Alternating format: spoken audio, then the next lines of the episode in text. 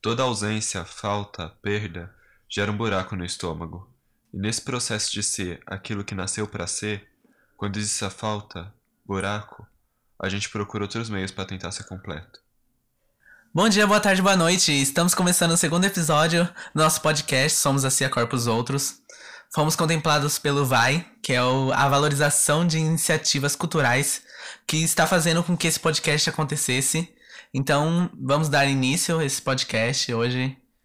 Temos aqui nas vozes Edilson Lincoln, Carlos Henrique, Beatriz Brandão, Ade Souza. Bom, pessoal, uma das nossas primeiras cenas a ficarem prontas foi a angústia.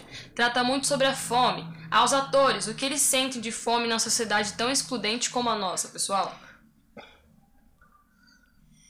Nossa, é um problema tão profundo, tá ligado? Que falar disso, mano, tem que abordar. Entra muita coisa, sei lá. Quando eu fico pensando nisso, vem tanta, tanta, tanta, tanta, tanta fome, né? Tanta ausência de tanta coisa, tanta falta de tanta coisa, tanto descaso. Que sei lá, eu não consigo chegar a uma conclusão para o que vai resolver.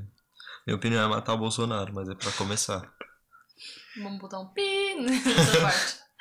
É, de fato são demasiadas as fomes que nós sentimos, né?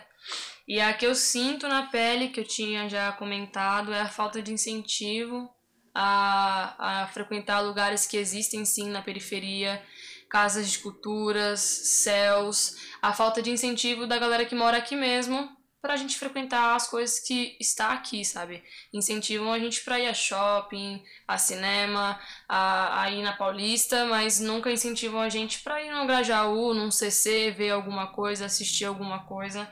E, e a, isso também já entra na falta de valorização, né? Que a gente não se valoriza como periféricos, a periferia não se valoriza, e logo nós não vamos valorizar os produtos que nós oferecemos uns aos outros. Exatamente. Eu era um. Antes disso tudo acontecer, dessa peça, do curso que a gente acabou fazendo, que deu resultado nessa peça. Antes de tudo isso acontecer, eu era um jovem periférico que não frequentava muitas coisas na periferia. Eu ia mais pro centro. E pro extra. Ai, caramba. É, mano, acho que a gente já tem essa cultura, né, de o que vem da periferia, mano, ou é, piratira, ou é pirateado, ou é cópia, tá ligado? Não é, é de má qualidade. Porra, se é de graça, o bagulho não é bom, você já fica, tipo, um pé atrás, tá ligado? Voltando ao primeiro episódio, como foi pra cada ator se encontrar contando uma história real da periferia na periferia? Se você assistiu o primeiro episódio. Se você não assistiu, volta lá e assiste que você vai, que você vai entender.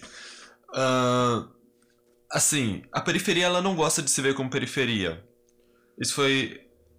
Senhor, por que, que eu sempre faço isso? Eu, eu sempre, eu sempre começo a falar uma coisa e eu corto e. Coitado do editor, e aí todo- toda, toda a fluidez do, do podcast morre quando chega em mim. Por favor, editor, deixe essa cena. Ó, o outro editor. Droga, esse cara não me dá nada.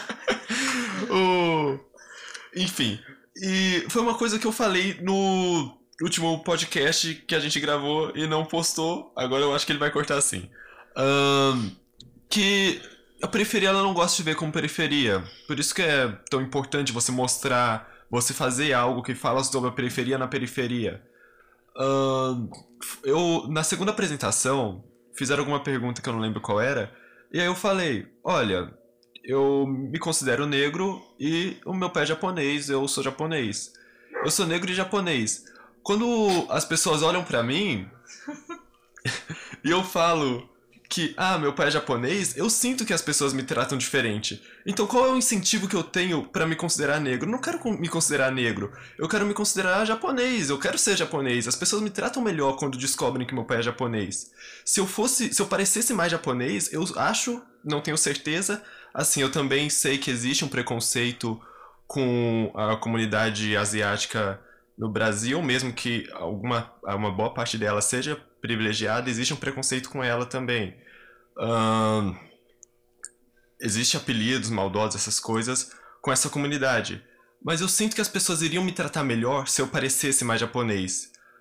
Ahn, assim, a periferia não gosta da periferia e a periferia ela não quer nem se ver como periferia, ela ataca a periferia pra se distanciar dessa ideia.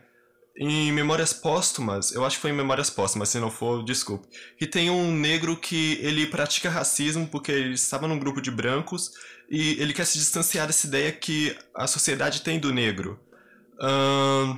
Foi uma página muito específica, nem faz diferença pra história. E aí o a classe média é mais ou menos isso, que a classe média ela não quer se ver como como pobre, ela não quer se ver nem como classe média, ela quer se ver como rica. A classe média ela não se considera classe média, ela se considera como rica. Por quê? Eu quero me distanciar dessa ideia de talvez eu possa ser pobre, então eu vou atacar ao máximo isso e eu não vou nem me considerar o que eu realmente sou, eu vou tentar me considerar o máximo do o que eu quero alcançar possível. Ahn, E é uma besteira, né, mano? Acho que é mó gostoso ser, ser pobre mesmo, tá ligado? Tipo. ah, mano, tipo. A gente consegue viver muito bem, mano. Com o pouco que temos, com o descaso que temos. Acho que a gente tira várias coisas boas, bom proveito de tudo. Do pouco que a gente tem, a gente tira um bom proveito. É como dizem, né? Rico é feliz. É.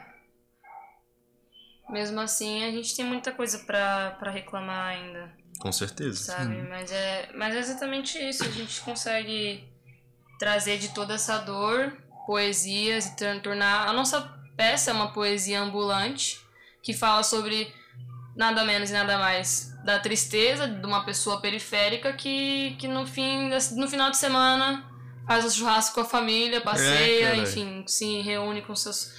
é, se, se reúne com seus amigos e vai curtir, sabe? Enfim, como exemplo dessa fome, temos o personagem Carlos Nakamura. Como foi a sua construção deste personagem que está constantemente faminto e em busca de comida? boa pergunta. Descreva a cena para as pessoas que ainda não assistiram, se forem Não. assistir. Pessoal, se vocês quiserem mais peças, peçam nas nossas redes sociais. Pode arroba. Peçam lá, que quem sabe a gente faz mais algumas apresentações. Com certeza a gente vai fazendo. Só tô fazendo uma média mesmo. Bom, ah, ah, essa parte da cena, ela veio de uma outra cena que o Léo pediu pra gente fazer em grupo. Ah, o Léo é o nosso diretor. Ele pediu pra gente fazer em grupo que eu levei uma ideia que eu tinha de uma pessoa que ela começava a cena, ela tava com o corpo, o corpo dentro dele mesmo. Eu tava com a os braços e as pernas dentro do, da camisa, como se tivesse o corpo preso dentro dele e os olhos fechados, a boca para dentro, os lábios para dentro. E ele começava a cena parecendo que ele estava fazendo um esforço para tentar fazer alguma coisa. Aí depois de algum tempo ele conseguia abrir os olhos e ele via que atrás dele tinha um copo de água. E ele ia tentando se movimentar até o copo de água. Mas ele não tinha pernas nem braços, então ele ia meio que rolando, se arrastando, tentando chegar naquele copo.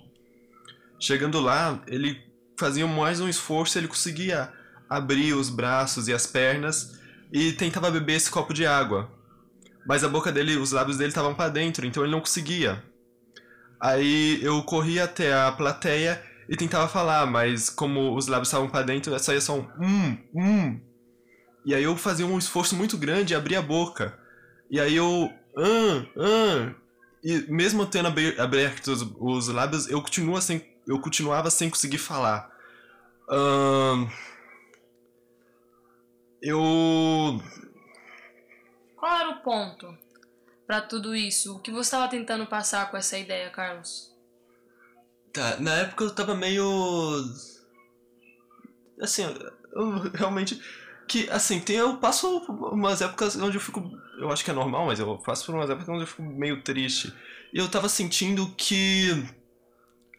Tinha algumas coisas que, independente do quanto eu tentasse, eu não conseguia. Ah, e às vezes era só questão de. acaso mesmo. Que o as pessoas sempre colocaram alguma fé em mim, sempre falaram, ah, você é muito inteligente, essas coisas. E eu fiz o Enem, eu até fui bem no Enem, mas eu deixei 15 em branco porque não deu tempo, porque eu não me atentei ao relógio, acabou não dando tempo. Uhum. É, e aí eu não passei, eu eu não lembro que nota eu fiquei, eu até fiquei com uma nota boa, mas assim, eu deixei 15 em branco, não tinha muito o que fazer. Ahn, sabe, por mais que eu tenha me esforçado, por mais, independente de qualquer coisa que tenha feito, não deu porque eu deixei 15 em branco. Mesmo que eu tivesse condição de passar. ahn, né, talvez eu até tivesse, mas não foi. eu não É, tenho mais. Tá eu tô tentando bem. enrolar até Não, vir alguma mas- coisa, calma aí. Eu lembro que na produção dessa cena, quando a gente já. A gente tava criando ela, a gente tinha se dividido em dois grupos, quando a gente ainda fazia o curso. E a gente tinha se dividido em dois grupos, e o Léo, que é nosso diretor, na época era nosso professor. E ele pediu pra gente. Cada um vai ter. cada grupo tem que falar com o corpo. Que tem que trazer a voz do corpo. E a gente ficou pensando e pensando e que forma trazer aquilo. E o Carlos soltou essa ideia do nada na minha casa. Tava é, eu, a Lorena, que é a nossa. Uma das roteiristas. E tava o Carlos também na minha casa. E a gente ficou pensando como que a gente ia conseguir trazer isso- essa questão do corpo que fala. E o Carlos sugeriu essa ideia e a gente ficou. Cara, vai a fundo nessa história e tenta achar um objetivo pra essa pessoa. E se você não achar um objetivo, pelo menos tenta entrar no corpo dessa pessoa, tenta ser essa pessoa. E quando a gente acabou aí no dia que foi pra gente apresentar isso, a gente não tinha nada. A gente só tinha essa ideia do Carlos e mais nada. E a gente acabou desenrolando isso em um final de semana. E acabou saindo uma das cenas que acabou indo pra peça.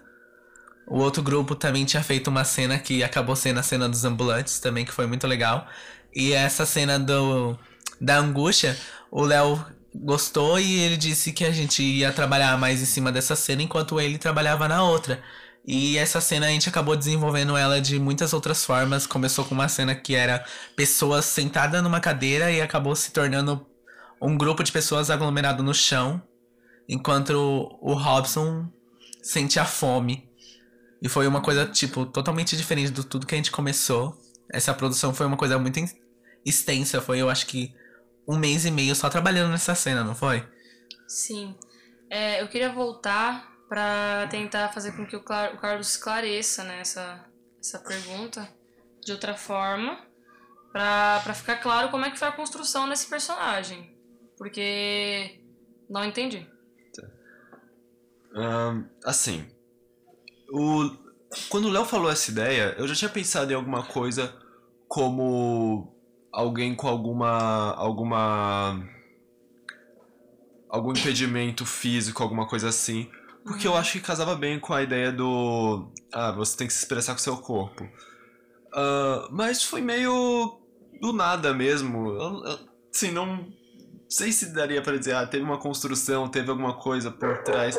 Porque eu lembro que quando eu pensei nisso, eu tava indo pra faculdade, eu tava no trem, foi meio que uma epifania mesmo. Ah, E aí surgiu. É, nossa, isso aqui é, eu acho que é realmente bom. Vou levar e ver o que eles acham. E pro Carlos, a a- o processo de se tornar essa pessoa. Por exemplo, você tem todos os seus movimentos. Como é que foi pra você deixar de usá-los numa cena? É uma cena que você não tem, você não mexe os braços, a- você tem limites. Ali é imposto limites em você e como é que foi pra você esse processo, sabe? É meio que você tava, você tinha todos os seus movimentos e foi tirando isso de você aos poucos até você conseguir chegar nesse personagem. Ahn, o, a primeira vez que eu, que eu fiz esse personagem, na apresentação com o meu grupo, meu primeiro grupo, foi bem diferente. Que assim, eu, se algum de vocês for ensaiar, fosse apresentar alguma hora, vocês vão notar, o ensaio é sempre. Sei lá, você sente que você perde alguma coisa depois do primeiro ensaio. E aquela cena a gente ainda não tinha ensaiado. Ou a gente não tinha ensaiado muito, a gente tinha A ensaiado? gente nem tinha A ensaiado. gente nem tinha cara. ensaiado. E aí, eu ainda não sabia muito bem como me mexer, então o Léo até disse que na primeira vez você parecia bem mais natural em você ter essa dificuldade de se movimentar pela sala sem usar o seu corpo. E aí na segunda eu meio que já sabia muito mais ou menos como mexer, ah, como eu consigo rolar para me mover sem usar meus braços, sem usar minhas pernas, como eu consigo me arrastar. Então eu comecei sem isso, aí eu fui ganhando mais mobilidade depois de algum tempo, conforme a gente foi ensaiando. E aí depois eu fui tentando perder mobilidade para parecer mais natural e. ahn, é bem diferente você tentar. Sabe, você tentar usar a sua cabeça pra. pra puxar um pouco o corpo e você tentar rolar, você tentar chegar em um lugar que não é perto sem usar seus braços e suas pernas. Você já repetiu essa cena várias e várias vezes. Você tenta ressignificar os movimentos pra dificultar. Por exemplo, na cena da angústia eu faço isso constantemente. de- ou em, em outras cenas também, de sempre lembrar das indicações do Leonardo, nunca se sinta confortável. Então, me proporcionar um desconforto pra eu tentar passar uma veracidade. Você tenta, busca isso? Ah, assim, surgiram, surgiram novos movimentos conforme eu ia tentando. Surgiram movimentos que eu achei que, que tinham um- uma aparência melhor. Eu, pux, eu puxar o corpo com a cabeça, eu tentar me arrastar usando a cabeça pra puxar o corpo. Foi um movimento que só surgiu nas três últimas apresentações, talvez. Ahn, eu. Na primeira apresentação, eu cheguei a rolar por cima dos braços, mas depois eu acabei parando e agora eu meio que comecei a voltar com isso. Uhum. Ahn, existe um desconforto grande nisso, existe uma certa dor, mas ela funciona bem pro, pro papel. Ahn, eu tento sim, eu tento mos- buscar coisas novas na, nessa encenação. Legal, gente. E pra finalizar, como é que foi o processo de fazer essa parte pra cada um? Da angústia. Fala aí, Adriano. Ah, pra mim foi tranquilo. A parte mais difícil eu acho que foi, tipo, dessensibilizar ou sensibilizar o corpo. Eu não sei exatamente qual palavra usar, mas esse bagulho do contato do corpo com o próprio corpo ou o corpo dos outros, tá ligado? É, esse lance de se jogar sem machucar, sabe? Os, é, formas de falar o, o que a gente tá falando, tá ligado? Formas de dar a fala.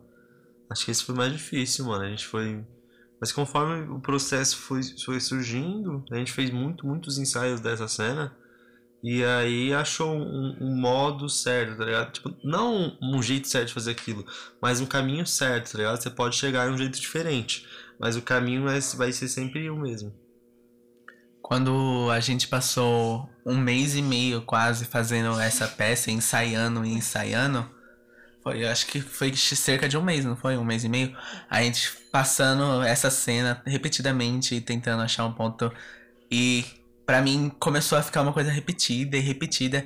E quando a gente entrou em cena, a gente apresentou aquilo, pra mim parecia que cada vez que a gente tivesse apresentado antes tinha sido só um ensaio realmente. Tinha sido uma coisa que já era para ter ficado, já era era para ficar repetido porque a gente tava ensaiando. E quando a gente levasse isso à tona, era para ser uma coisa única, uma coisa que em cada cada peça, cada apresentação seria uma uma parte diferente, seria o Adriano que sente a fome, o Edilson que sente a fome, seriam pessoas sentindo a fome dias diferentes. Assim como as apresentações eram em dias diferentes, as pessoas se- sentiriam essa angústia, essa fome diferente. Então, pra mim, uma questão grande era sentir a fome, se- sentir a fome diferente que era a fome dos ensaios. Era uma fome diferente. E pra mim, acabou vindo tão natural esse negócio que na primeira peça eu já sentia aquela fome que não era a mesma que na, nas, nos ensaios. Uhum. Pra mim era muito mais diferente a, a fome.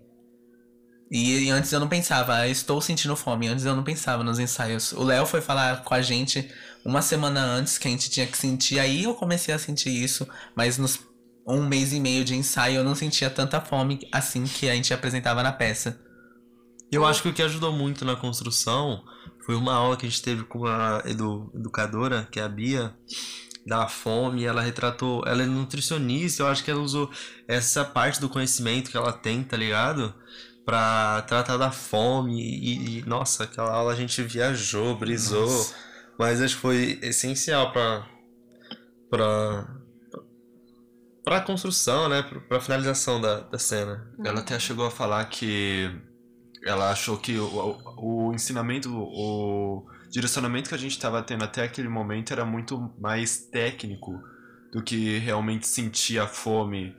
E o teatro tá aqui para isso, para não é para ser essa coisa técnica de me ajuda aí, ó. Que É, eu acho que é isso mesmo, mano. Uma pitada de técnica, outra pitada de, de pessoa, tá ligado? De humanização. Vivências. de vivência. Você tem que trazer o, o você pra cena, tá ligado? Se você não trazer algo que é seu pra cena, aquilo fica tão monótono, tão. É só técnica, tá ligado? Você tá só reproduzindo uma técnica. Mas quando você traz você, é um bagulho mais identificador. Acho que isso. Isso deixa a coisa mais gostosa. Eu ia. Eu ia inclusive falar dessa parte, né? Que é um dos processos. Quando eu penso na angústia, eu penso nessa oficina que a gente teve com a nossa educadora de comunicação e repertório. Que foi um dia. Essa, essa parte em si, na parte que nós. Que o Carlos se levanta finalmente, né? Ele passa a cena toda excluído. E enfim, ele, ele ressurge cai no meio da cena com um prato e todo mundo que tá em volta olha esse prato, todo mundo tá com muita fome e aí a gente se junta em cima do Carlos, todo mundo quer um pedaço daquilo, um pedaço daquilo.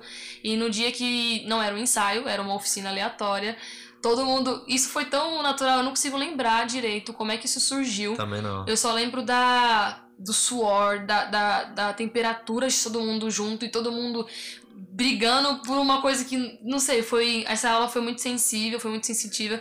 Foi muito bom esse dia. E eu acho que essa é da, da angústia, né? Da cena angústia é a parte que, que mais reverbera, que me reverbera, assim. E depois nós cantamos uma canção. E às vezes eu penso que é engraçado como parece ser proposital o cansaço pra cantar a canção.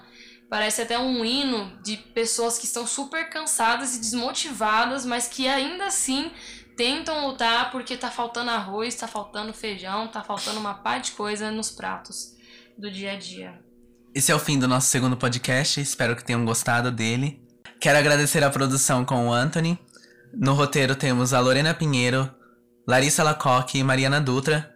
Queremos agradecer a você por ter ficado aqui com a gente esse tempo inteiro, escutando nosso podcast. Espero que queiram assistir o próximo. Se você não assistiu o primeiro, ainda dá tempo de assistir. Vai lá e volta e assiste. É isso. Mate os nazistas. Exatamente. Obrigado a todos que assistiram. Compartilhe com os amigos. Não deixe de comentar. Não deixe de dar sua opinião. O que você achou. Ah, aconselho isso, aconselho aquilo. Não achei legal isso, não achei legal aquilo. Seja gentil nos comentários. Siga a gente no Instagram. Arroba Ciacorpus no Facebook. Ciacorpus Outros é a página. Muito obrigado a todos que ouviram até agora. É nóis. Tchau!